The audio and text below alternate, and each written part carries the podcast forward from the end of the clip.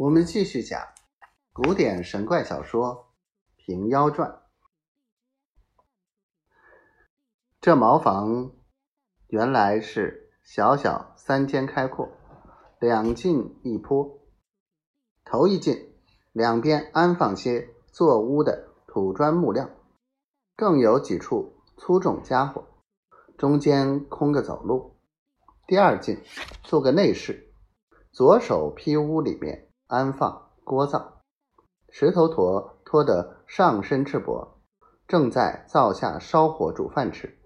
听得开门响，慌忙起身来看。说是迟，那时快，担子和尚一脚踹进门来，正踹着棍儿，便屈腰下去，缠棍在手，知道里面有人出来，即向木料堆里一闪，闪过。石头陀黑暗里急切不便，见大门开着，便钻出外去探望。担子和尚趁着披屋下有些灯光透出，倒对着里边天井一溜进去。这边进去的还不晓得里面详细，那里面暗处有个老婆婆，先已瞧见和尚，叫声：“哎呀，又是一位罗汉来到。”死也死也！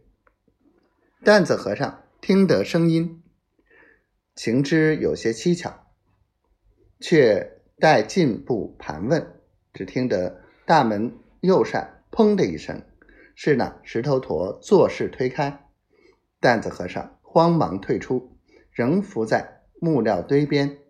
只见那石头陀踏进门内，附身向外，发狠的鬼叫道。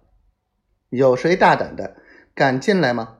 喊了一声，便坐下身去，摸那地下的棍儿。谁知那棍儿落在担子和尚之手，和尚有了器械，早壮了三分胆气。哪时看得仔细？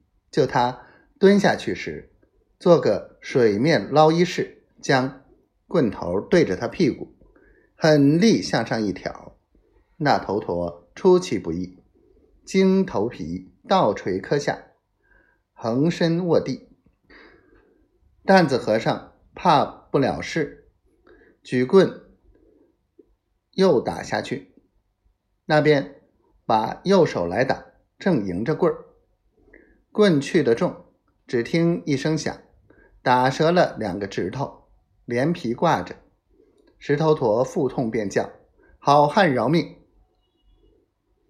担子和尚已知得了便宜，左手持棍，右手叉开五指，一把抓去，连腰胯连肚皮做一堆儿提起，到天井里边，高高的向下一掷。